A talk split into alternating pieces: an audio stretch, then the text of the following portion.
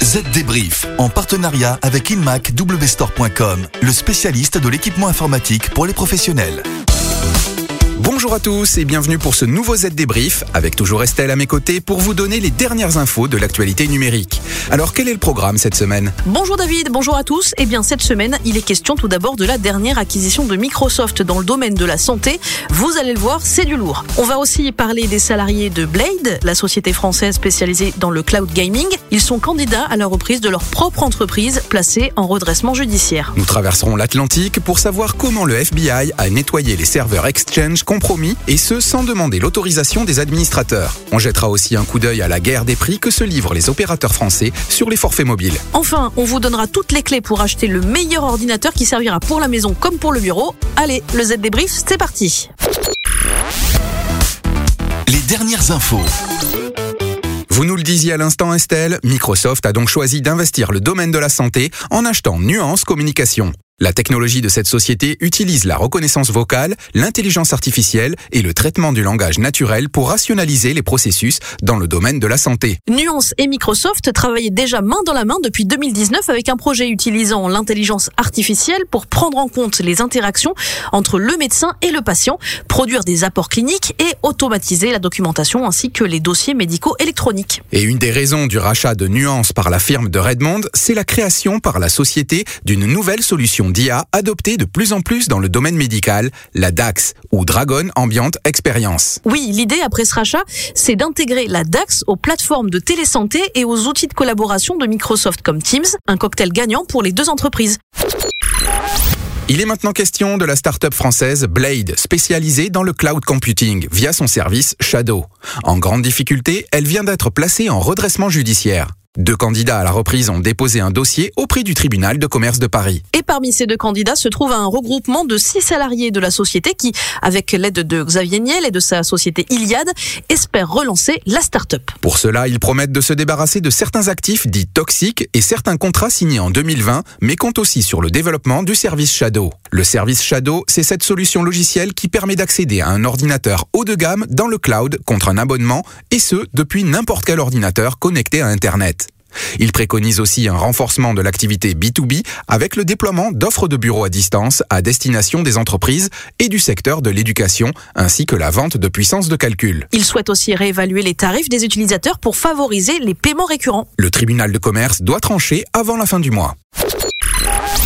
Autre chose maintenant, aux États-Unis, on apprend que le FBI a fait du ménage, si on peut dire, dans des ordinateurs et des serveurs sans l'autorisation des administrateurs. Mais pourquoi donc? Eh bien, pour ne pas mettre la puce à l'oreille des pirates qui, grâce aux failles Proxylogon, avaient pénétré des milliers de serveurs Exchange pour en prendre le contrôle via des web shells. Dans un communiqué, l'agence fédérale américaine indique que son action consistait uniquement à supprimer les web shells installés par les pirates, en l'occurrence le groupe Afnium. Mais elle n'indique pas combien d'appareils sont concernés par l'opération. On sait juste que les administrateurs concernés et donc les serveurs ont été nettoyés à leur insu, vont prochainement être prévenus directement par email ou par l'intermédiaire de leur fournisseur d'accès. Ce type d'opération n'était pas courante jusqu'ici aux États-Unis, mais pourrait bien se multiplier, comme c'est déjà le cas en Europe, pour stopper les activités cybercriminelles.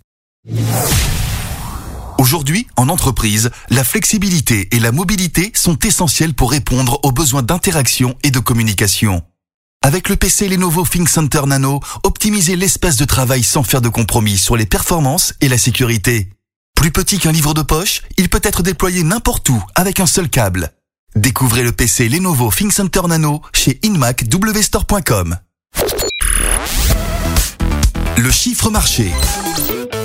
La guerre des forfaits mobiles, elle continue de faire rage en France comme ailleurs, bien que notre pays affiche des tarifs les moins chers d'Europe, David. Oui, puisqu'il faut compter en moyenne 17 euros et 75 centimes pour obtenir un forfait mobile illimité comprenant plus de 10 gigas de données par mois.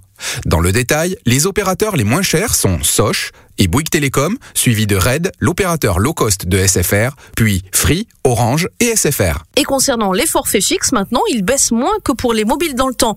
Ainsi, le tarif mensuel moyen d'un forfait fibre d'entrée de gamme est actuellement de 26,83 euros. Comme sur le marché du mobile, c'est Soch et Bouygues qui proposent les offres les plus économiques.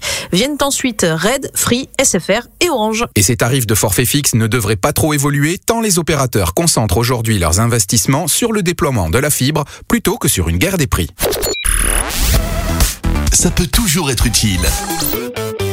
Pour notre dernière rubrique de la semaine, on vous propose quelques critères pour acheter votre ordinateur pour travailler, mais aussi vous amuser. Un achat assez fréquent en ce moment. La taille de l'écran d'abord, plus il est grand, plus c'est confortable, mais plus votre appareil est lourd et consomme l'énergie de sa batterie. Donc sans hésiter, prenez un 14 pouces pour un usage mixte de votre ordi, à la limite 15, mais pas plus. Concernant la batterie, évaluez le nombre d'heures d'utilisation par jour et comptez 50% d'autonomie constructeur en plus qu'attendu dans la réalité. Concrètement, si vous utilisez votre ordinateur 10 heures loin d'une prise de courant, tablez sur un portable dont l'autonomie indiquée sur la fiche technique est de 15 heures ou plus. Du côté du processeur, à minima, prenez des Intel Core i5 ou AMD Ryzen 3. Ne descendez pas en dessous et écartez d'office les Celeron, Pentium, Core i3 d'entrée de gamme et les autres Athlon. Concernant l'espace de stockage, attention, les disques durs de grande capacité ne sont pas forcément le meilleur choix. Préférez pour plus de rapidité. Un SSD de 256 Go minimum, 512 Go c'est l'idéal. Et pour des performances encore plus intéressantes, choisissez un modèle M2 de classe NVMe. Enfin, la connectique. En général, sur un ordi portable, on trouve des prises USB, une entrée-sortie audio, une sortie vidéo en HDMI et éventuellement un connecteur réseau Ethernet. C'est suffisant, mais n'hésitez pas à vérifier si le ou les ports USB sont de type C. Cela permet notamment de brancher des hubs multifonctions. Et voilà, le Z débrief de la semaine, c'est terminé. Avec Estelle, on vous donne rendez-vous dans 7 jours pour un nouvel épisode.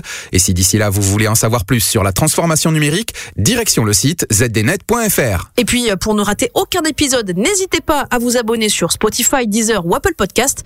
À la semaine prochaine. Bye bye. Z Débrief, en partenariat avec InMac le spécialiste de l'équipement informatique pour les professionnels.